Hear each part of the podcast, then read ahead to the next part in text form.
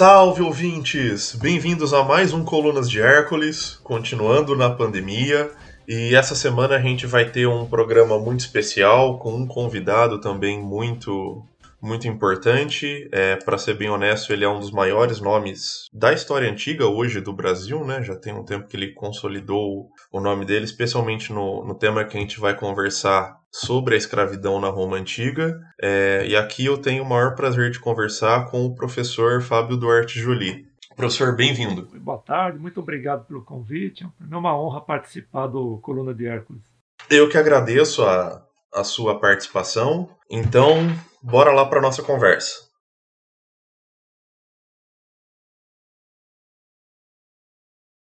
Bom, professor, eu acho que a, a primeira coisa que a gente tem que começar delimitando aqui, e é um assunto que, que você já, já escreveu bastante, é como a gente pode caracterizar justamente uma sociedade escravista, né? Especialmente pensando no caso da antiguidade.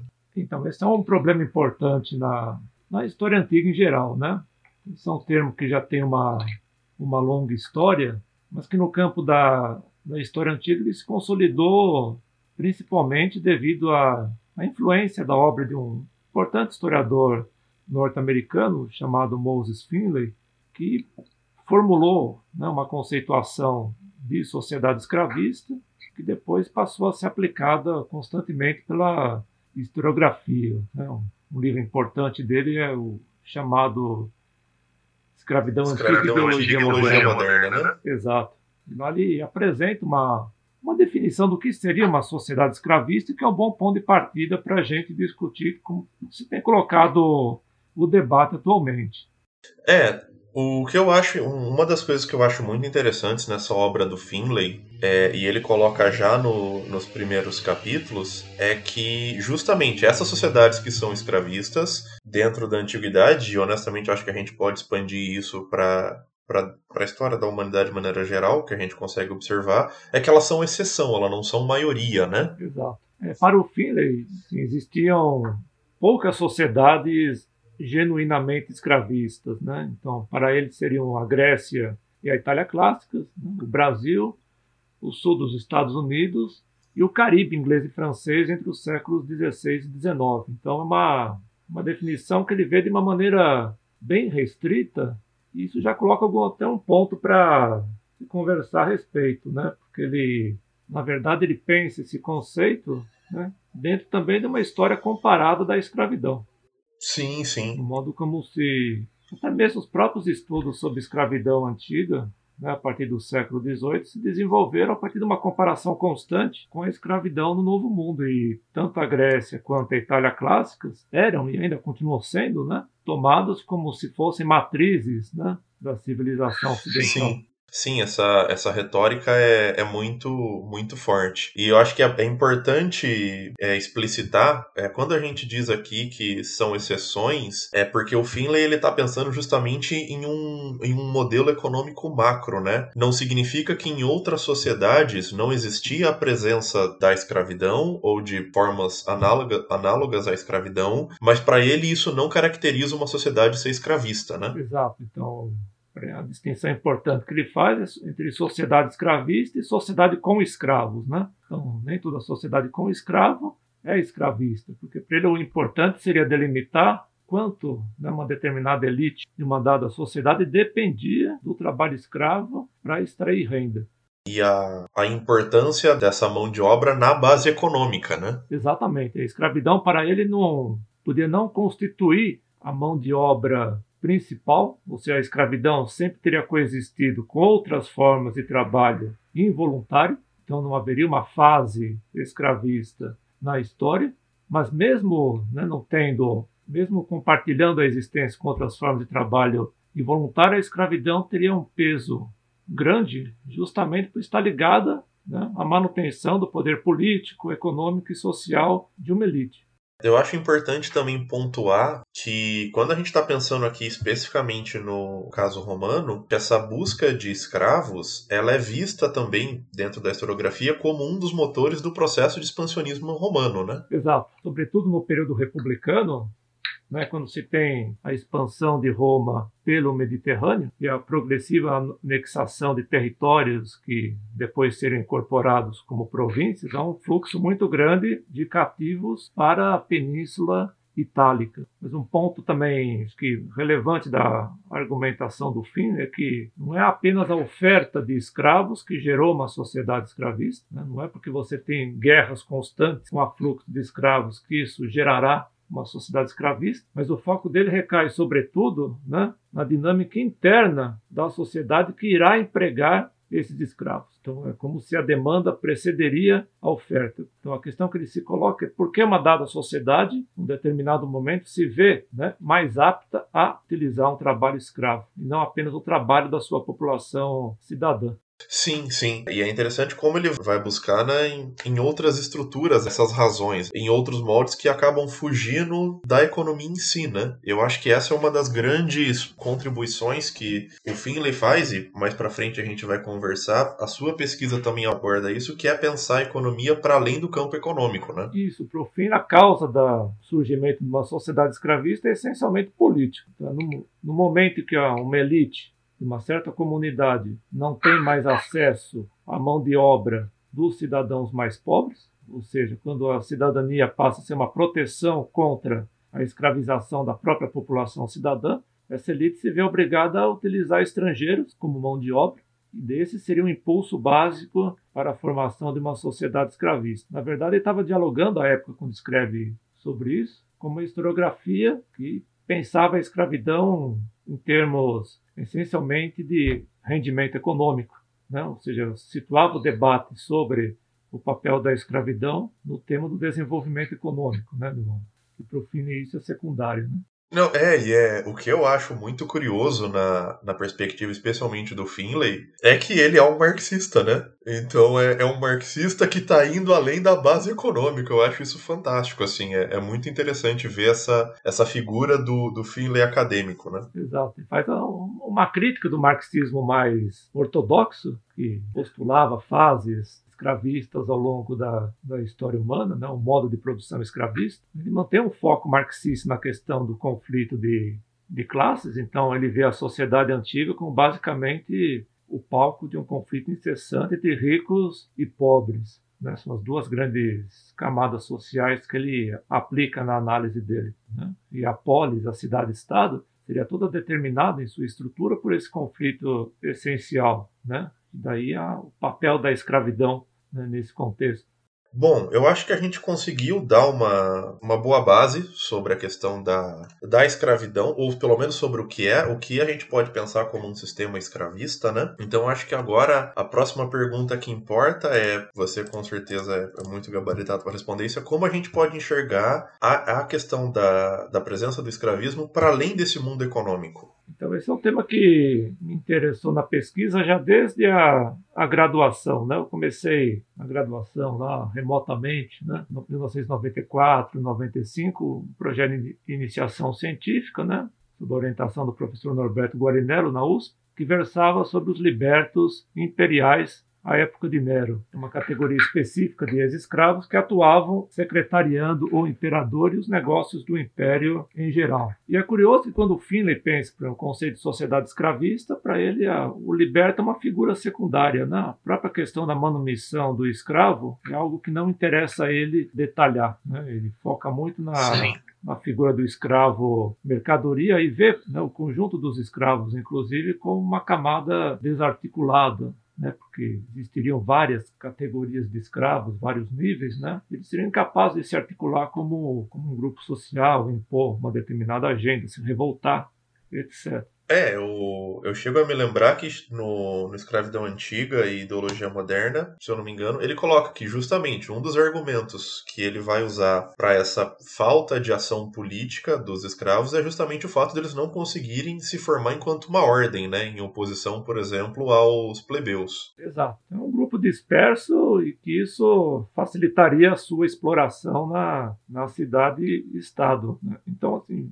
as minhas pesquisas, sempre de início, me interessei muito pela figura do ex-escravo, sobretudo pelas particularidades dele no mundo romano. Né? Então, por exemplo, no período republicano, um escravo, quando libertado formalmente, né, na presença de um magistrado, ele podia obter a cidadania romana. Então, essa peculiaridade da escravidão romana que a gente não observa em outros temas escravistas, né, como no caso ateniense, é algo importante por quê? Porque a figura do liberto vai acabar recolocando no corpo cidadão um conjunto de relações de dependência, porque o liberto ele fica devendo algumas obrigações formais e informais ao patrono. Né? Por exemplo, alguns dias de trabalho durante a semana, determinadas obrigações com a família do patrono que o tornavam como se fosse um cidadão de segunda classe. Então, ao mesmo tempo que se proibia, digamos assim, a, a escravização desse cidadãos, como era o caso da chamada escravidão por dívidas, o nexo na, na Roma arcaica, o processo Sim. de manumissão do escravo recolocava na sociedade relações de dependência. No período final da República, muitos aristocratas né, constituíam clientelas a partir de ex-escravos. Né? Então, a escravidão teve já um papel político no final da República. Se conseguia formar grupos e colocavam contra outros grupos nesse processo de disputa aristocrática do final da República. Então, o senhor de escravo era um senhor de homens. Então, escravos e libertos eram utilizados nas disputas políticas. Né? Então, esse é um primeiro aspecto que vai além da, da questão econômica, embora ligada, ligada a ela, né? porque a escravidão permitiu o quê? Que essa elite tivesse o acúmulo de riquezas né? a partir do trabalho escravo. Eram usados, mas e também usavam, né? É, eles também eram agentes, né? E talvez isso fique um pouco mais claro, pelo menos até onde eu sei que a gente tem mais registro, justamente no período imperial, é ver a trajetória de algum desses libertos, né? Já que você tocou nesse ponto da trajetória do liberto, né? Esse é um aspecto também que é importante ressaltar no caso da escravidão romana. Quais eram as trajetórias abertas ao escravo no, no mundo romano? Ter determinadas opções, se fosse um escravo doméstico, um escravo que trabalhava no campo. E a, a manumissão representava um ponto dessa trajetória, mas que não extinguia, não interrompia completamente aquela trajetória anterior da escravidão. Então, a, é como se o processo de manumissão fosse, na verdade, uma continuação do processo de escravidão. Então, muitos libertos, por exemplo, continuavam trabalhando com seus patronos, né, o seu ex-senhores, nos mesmos tipos de, de negócios. Né? Muitos continuavam até na própria casa do patrono, onde antes trabalhavam como escravos, e subiam de patamar, né? mas continuavam dentro de relações de de dependência. Né? Tanto que no, durante o Principado de, de Augusto, né, você tem os chamados columbária, tipos de nichos, né, onde se colocavam né, as cinzas dos, dos defuntos. Então as casas tinham columbária né, destinados ao pessoal servil.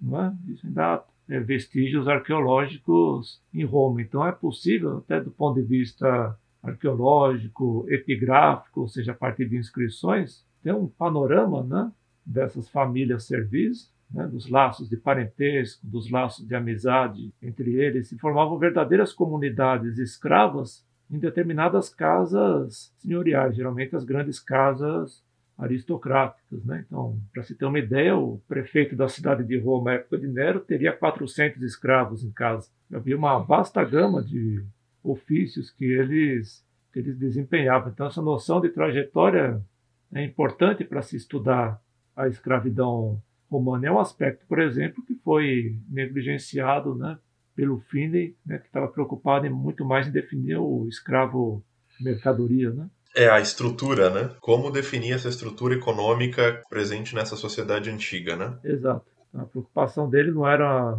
detalhar do ponto de vista social a vida dos escravos, né? Até mesmo o tema da resistência escrava para ele é algo de pouca monta, né? É, é algo bem pontual, né? Exato, que você teve aqueles casos das revoltas na Sicília e a famosa revolta de Espartaco na Península Itálica no século I antes de Cristo. O caso do, do Espartaco eu acho bem, bem interessante porque você vai ter todo um movimento moderno que vai se apropriar dessa, dessa revolta e dessa figura do Espartaco, né? Você vai ter dentro da, da União Soviética as ligas espartaquistas, né? E você vai ter o próprio filme de 60 que tem um que reflete muito o calor do momento da Guerra Fria. Exato. Então, Espartaco foi tornado uma figura, por exemplo, no filme, né, do do Stanley Kubrick para discutir as possibilidades de uma revolução proletária.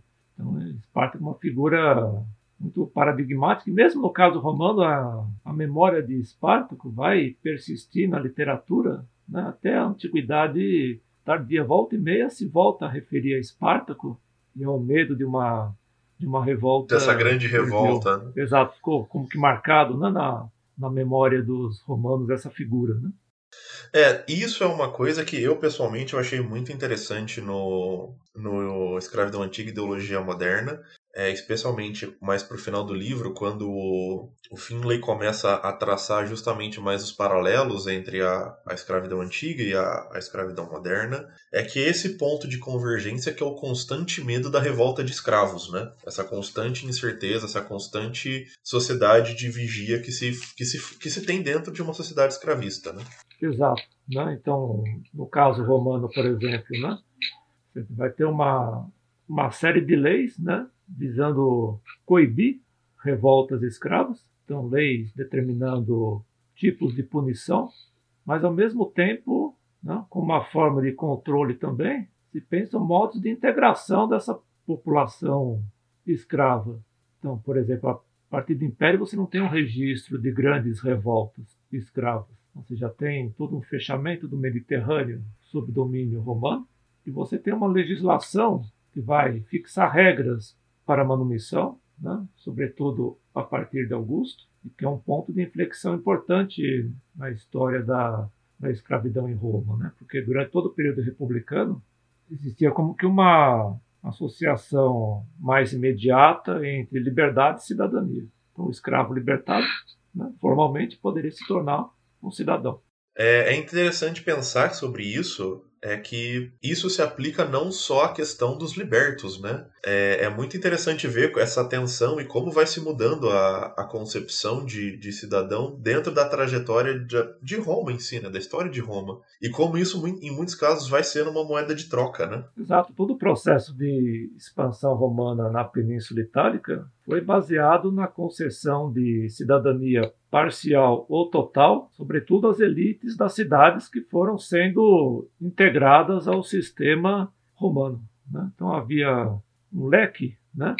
digamos assim, de, statu de status de cidadão, com o qual Roma lidava para construir uma teia, uma, uma rede de alianças na Península Itálica. Então se tinha desde a concessão de uma cidadania plena, que inclusive dava direito a votar nas assembleias em Roma, como também uma cidadania que não permitia esse direito ao voto. Então, a cada estatuto de cidadão estavam ligados determinados privilégios. Isso, de certa forma, também foi aplicado no campo da, da escravidão. Muitos autores romanos, inclusive, fazem uma associação entre o escravo e, se fosse um, como se a escravidão fosse, digamos assim, uma, um estágio probatório, uma antessala da cidadania.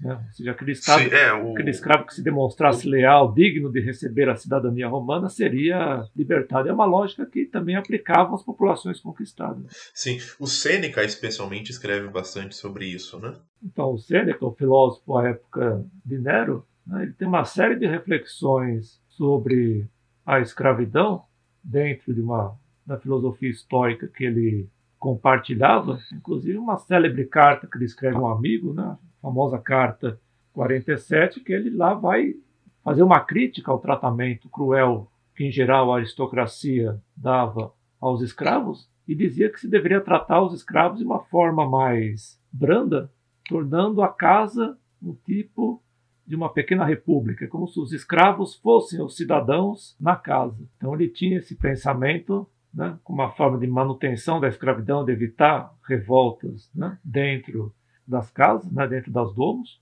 de manter os escravos como se partilhasse uma cidadania doméstica. Mas Sêneca, por exemplo, não, não compartilhava muito da ideia né, de conceder liberdade aos escravos. Ele era um crítico, inclusive, né, da manumissão. Né? Ele dizia, a manumissão ela não confere ao escravo uma real liberdade. É como se o escravo ainda continuasse é, escravo após a libertação. Isso é um traço interessante, pensando do ponto de vista cultural, desses círculos aristocratas romanos e como eles concebiam a escravidão. Havia uma tendência de se minimizar essa libertação do escravo do ponto de vista jurídico, né, dizendo que eles continuavam escravos do ponto de vista moral. E também acho que é importante apontar que, ao mesmo tempo que para um escravo existia essa possibilidade de ascensão ao liberto, no caso do liberto existia também o medo de se retornar à condição de escravo, né? Exato. Então, há inclusive a época de Nero, em 56, um debate no Senado em que essa proposta foi levantada. Né? Parte dos senadores se mostrou favorável a revogar a liberdade dos libertos ditos ingratos, mas parte se colocou contrário. Então, o próprio imperador foi obrigado né, a tomar uma posição nesse debate e dizer que não se fizesse isso de uma forma geral, mas se examinasse cada caso em particular. Mas volta e meia, esse tema da revogação da liberdade aparecia no campo político. E é interessante notar que o imperador tinha que interceder como, como um defensor da cidadania. Veja que curioso também que o, temos uma imagem negativa de Nero, um tirano, todo um imaginário em torno dele, mas nos momentos em que ele aparece intercedendo no campo da escravidão, né, durante o principado dele, ele sempre se colocou como um defensor da, da cidadania, dessa, de se manter a liberdade conquistada pelos libertos. É, a, a figura de Nero, especialmente, ela foi se criada uma mística em volta da, da figura dele, né? Eu falo em grande parte por esse não conhecer tanto ou, ou só levar em conta as críticas que eram feitas a ele, né? A, a, a historiografia tem isso, né? As nossas fontes não são neutras, né? E muitas vezes a gente está lendo um autor que é abertamente crítico a uma figura, mas às vezes a gente não tem essa consciência, né? Isso é um, é um ponto importante, né? E em especial essas fontes literárias com as quais trabalhamos em história antiga, elas foram compostas por uma camada muito restrita, né? em geral, uma aristocracia em Roma, uma aristocracia senhorial, masculina, que tinha né, uma determinada visão né, de como a sociedade deveria funcionar. Então, em geral, os escravos eram vistos né, de uma forma negativa, inclusive homogênea. Fala dos escravos como um coletivo que é difícil de perceber diferenças de idade, de sexo. Então, eu falo Tácito, por exemplo, um autor que eu trabalhei no, tanto no mestrado quanto no doutorado. Ele, ao momento que ele classifica os escravos, ao falar do discurso de um senador, fala de um entulho que deveria ser controlado. Então, ele tem uma visão muito negativa das camadas subalternas, dos escravos, dos libertos, inclusive. É, aquela é a visão daquela grande massa indistinta, né? Exato. Não, não tem uma identidade, não tem um, um, uma formação, é, e, só, e só existe, pela perspectiva desses autores, justamente para a questão do trabalho, né? Exato, o trabalho, o trabalho doméstico, então a escravidão doméstica é o principal tipo mencionado nas fontes literárias, né? E as fontes trabalham muito a partir de determinados estereótipos, né? Então, o, o escravo leal, né? Ou o escravo traidor. Né? É sempre o escravo é sempre um elemento de tensão. Por isso que é importante também levar em consideração outras documentações para se ter um contraponto, inclusive. Né? Então, hoje em dia, a epigrafia da escravidão é um campo de estudo bem amplo. Há uma série de inscrições né, que foram deixadas, sobretudo por libertos, nos dois primeiros séculos da era cristã, inscrições funerárias, que se é possível ler nelas informações que não constam nessas fontes literárias compostas pela elite. Então, nas inscrições temos né, relações familiares, relações de amizade, se menciona muitas vezes o ofício que o escravo desempenhava, uma valorização do trabalho, uma descrição da trajetória, né, que são elementos que nos escapam se ficarmos apenas numa documentação literária. Então, é um material muito rico, encontrado em todas as regiões do no antigo Império Romano. Então, há estudos a partir de regiões específicas: a Espanha, a Gália, né, a Germânia, né, a Itália. É um material muito diverso e muito Sim. interessante, embora difícil de ser analisado também.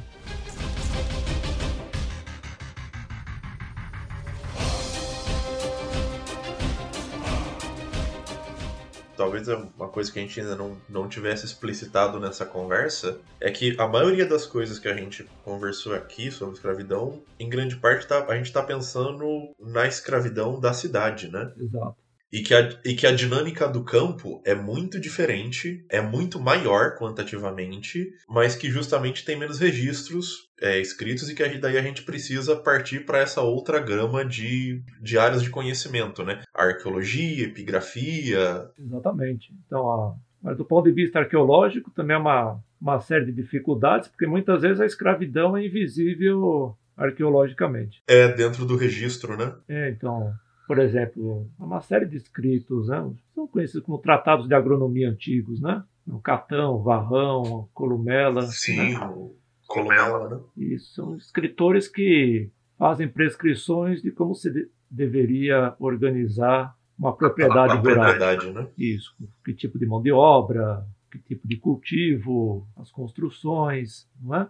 São descrições de um modelo ideal de de propriedade rural. A escravidão tem um papel importante nessas descrições literárias. Só que quando nos voltamos né, para os vestígios arqueológicos, é difícil fazer uma associação imediata entre essas fontes literárias e a documentação arqueológica. Você não pode dizer de imediato determinado recinto né, escavado de uma casa de fazenda na Itália seja ou tivesse sido ocupado por escravo. Né? Então é muito difícil fazer uma associação direta. Mas certamente a mão de obra escrava ocupava um papel importante na agricultura, junto com outras formas de trabalho. Né? Inclusive, os agrônomos latinos dão essa informação, né? de você escolher a mão de obra de acordo com o terreno a ser cultivado, a distância dele, se o senhor vai visitá-lo ou não. É um material importante, mas como você falou, é uma escravidão que estava presente, mas é difícil você analisá-la também. Muito semelhante à figura do camponês. O camponês era a base da, da agricultura italiana, a base da economia italiana, mas é um sujeito histórico difícil de ser estudado também pela documentação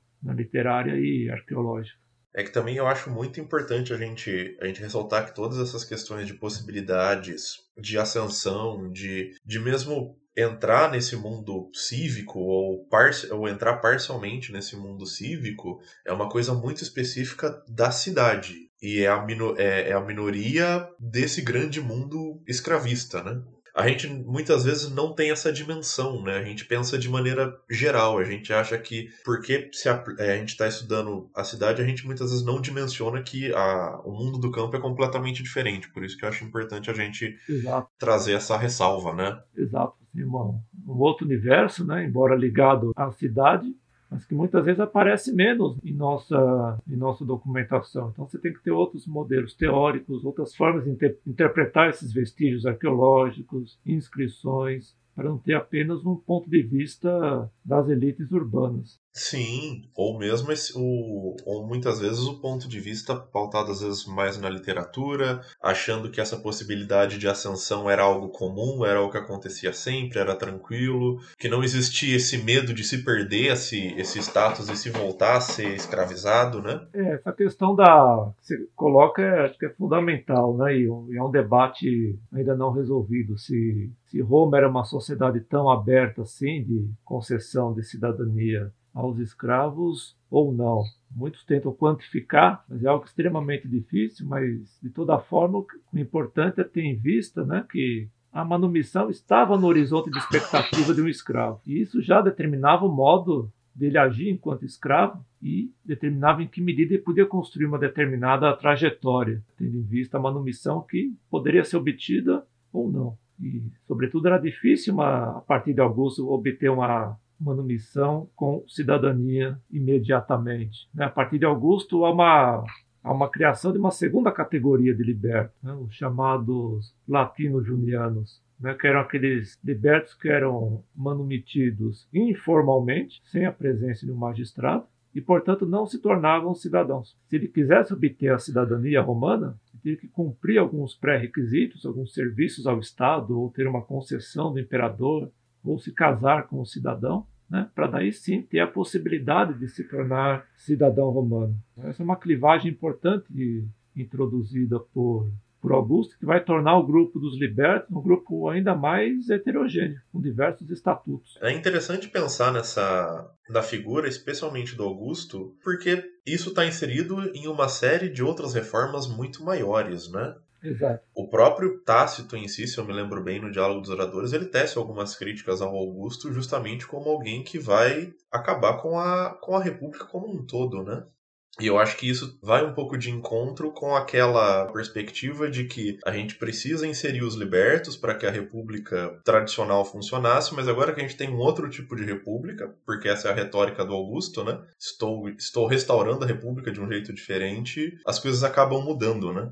Isso, a passagem de república para o império, né? Assim, tem muitas continuidades, mas também tem rupturas importantes, né? Na minha opinião, essa legislação augustana sobre manumissão, inclusive algumas leis também estipulando critérios para libertar o escravo, dependendo da idade do escravo ou da idade de quem liberta ele, está inserido um conjunto maior de preocupações do imperador de controlar a aristocracia. Geralmente aparece na historiografia como uma as reformas morais né, de Augusto, mas na verdade o que estava querendo é criar condições de controlar setores aristocráticos por meio do controle de seus dependentes. Né? O Principado é um momento de intensa competição também entre imperador e aristocracia. É um regime que se mantém mediante uma negociação constante entre imperador e senado. É nesse sentido, inclusive, que a escravidão ganha contornos políticos. Né? Os debates sobre a escravidão acabam reverberando né?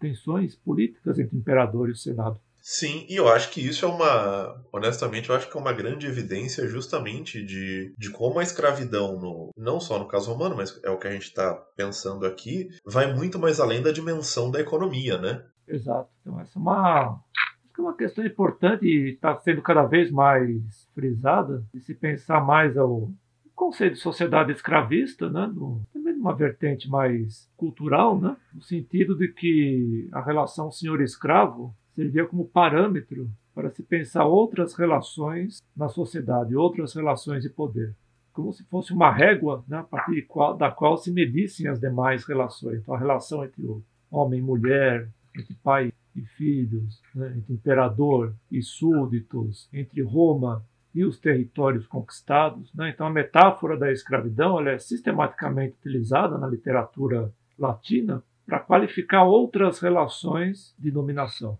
Então, mesmo que a escravidão não fosse essencialmente a única forma de exploração do trabalho, do ponto de vista cultural, cultural ela tem uma preeminência muito grande.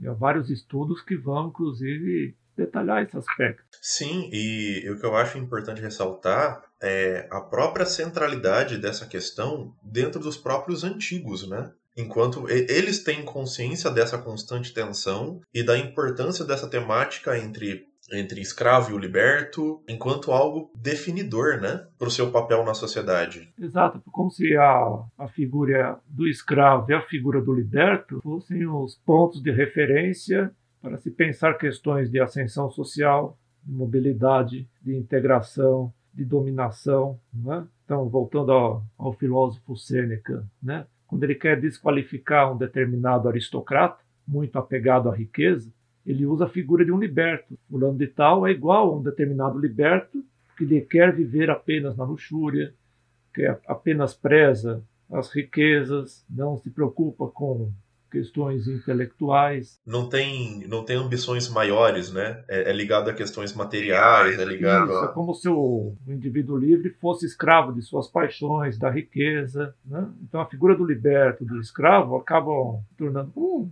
um elemento importante né, nessa disputa entre aristocratas, entre diferentes setores da aristocracia, né, que buscam se desqualificar para se colocarem como mais relevantes do ponto de vista político. Então, em toda a literatura latina, você vê essa, essa imagem. Né? Isso vai persistir depois na Antiguidade Tardia, inclusive nos escritos cristãos. Né? A metáfora da escravidão né? permeia todo o pensamento cristão. Né? Pode ver, por exemplo, sim, as, as, cartas de Paulo, né? vários exemplos. É interessante ver que, especialmente dentro da, da antiguidade tardia, que muitas vezes socialmente essa tensão entre escravo e liberto não fazia mais sentido, ou politicamente falando, mas ela continua justamente dentro desse imaginário, né? essa figura do liberto latino-juniano, por exemplo, ela persiste até a época de Justiniano. Né? Justiniano vai abolir depois essa, essa categoria, né? Mas a figura do liberto, a figura do escravo, né, continuam muito presentes nesse mundo da antiguidade tardia. São figuras importantes na, na literatura do período.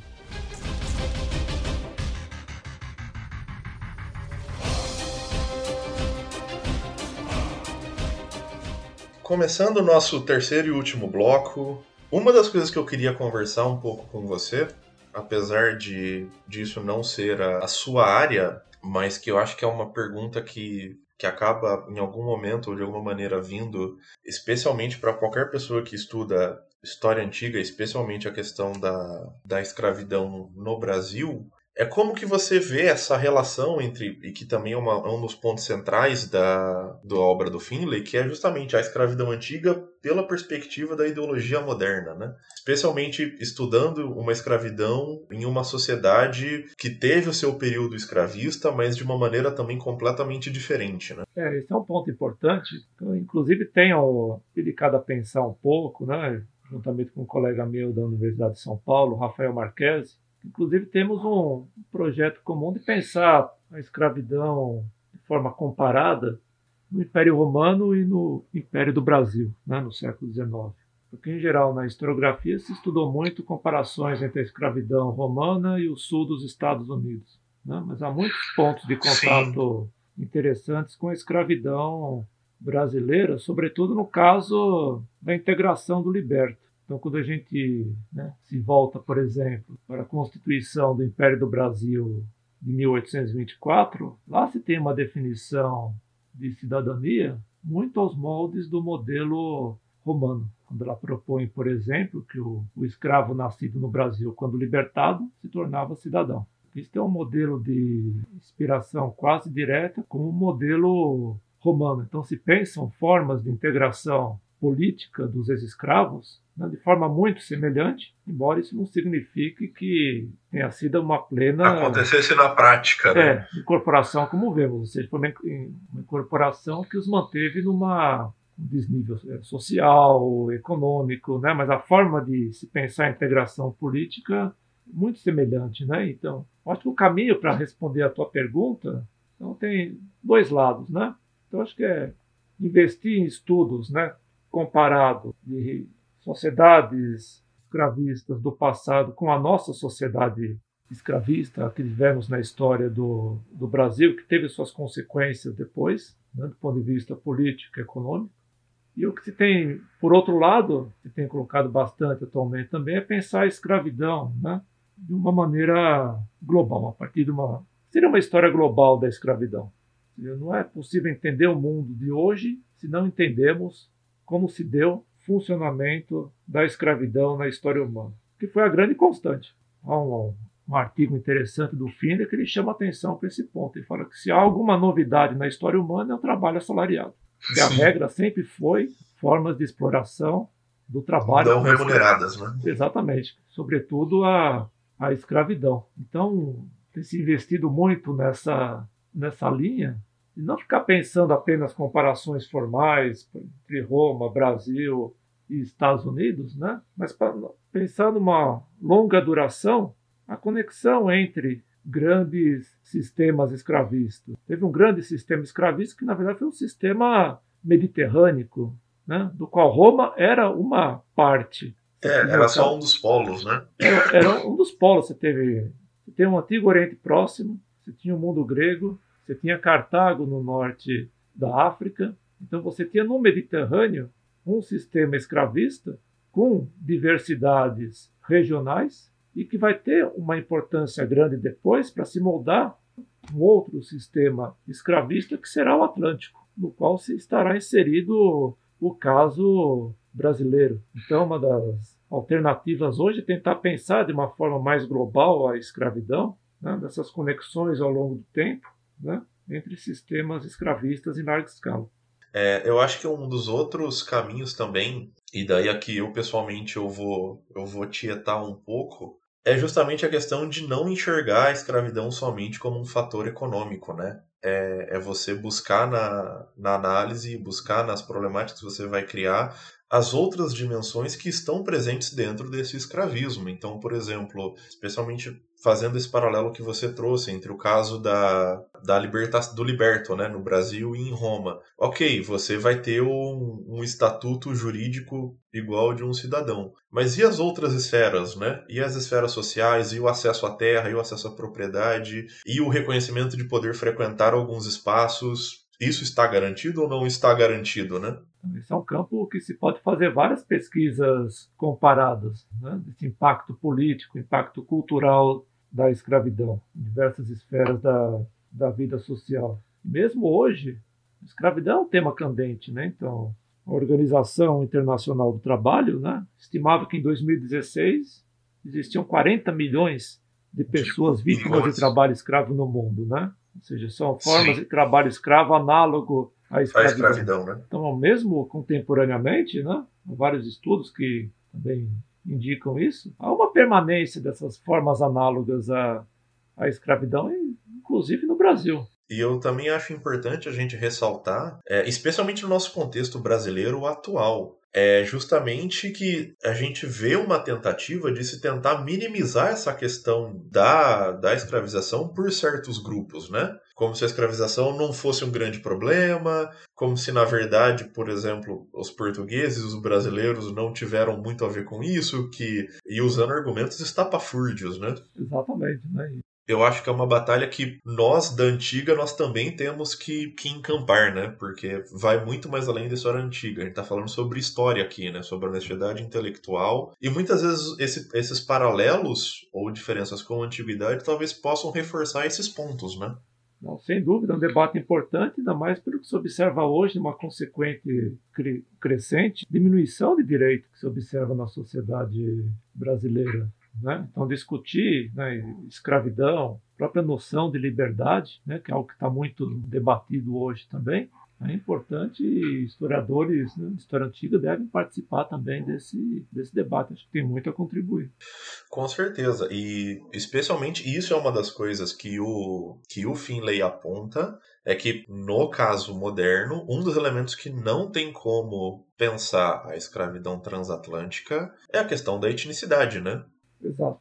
É a questão da etnia. Isso que no mundo, no caso do mundo antigo, é mais difícil você perceber esse dado pela documentação que se tem, embora estivesse presente também. Há estudos que, sobre a etnicidade dos escravos, é possível fazer algumas, alguns aspectos nesse sentido, embora a documentação não tivesse tanta preocupação em, em revelar isso. E daí está ligado à questão também do racismo. Sim se existia ou não racismo na antiguidade. Alguns historiadores, como Benjamin Isaac, falam que existiria na antiguidade um proto-racismo. Uhum. Então também é um debate colocado que a história antiga também pode marcar presença.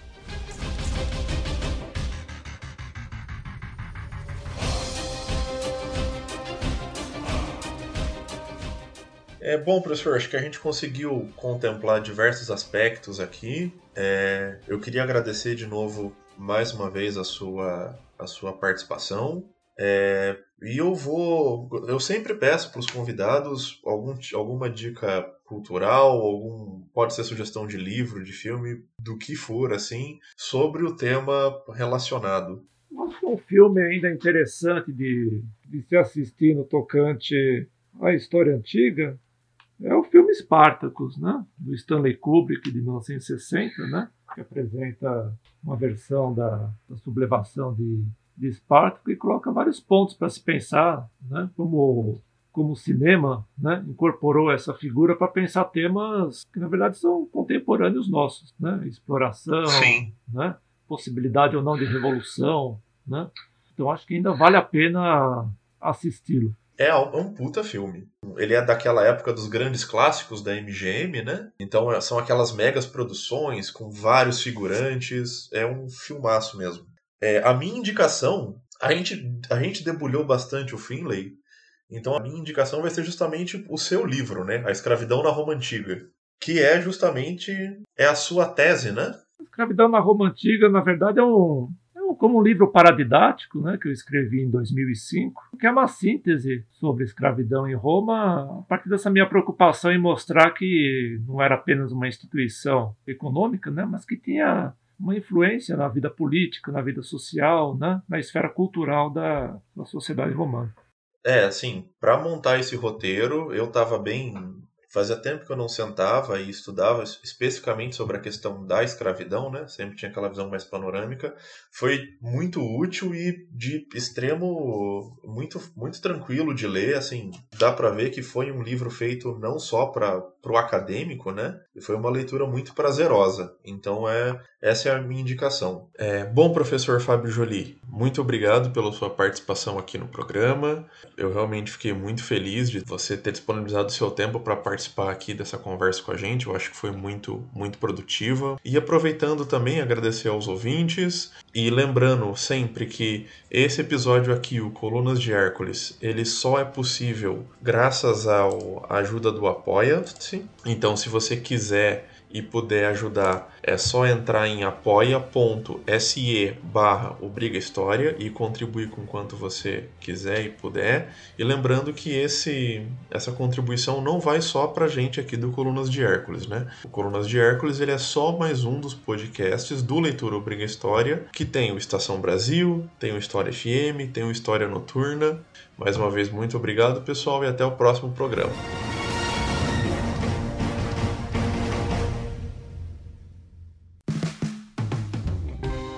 Este podcast foi financiado por nossos colaboradores no Apoia-se. Acesse apoia.se barra e contribua para manter este projeto educacional gratuito no ar.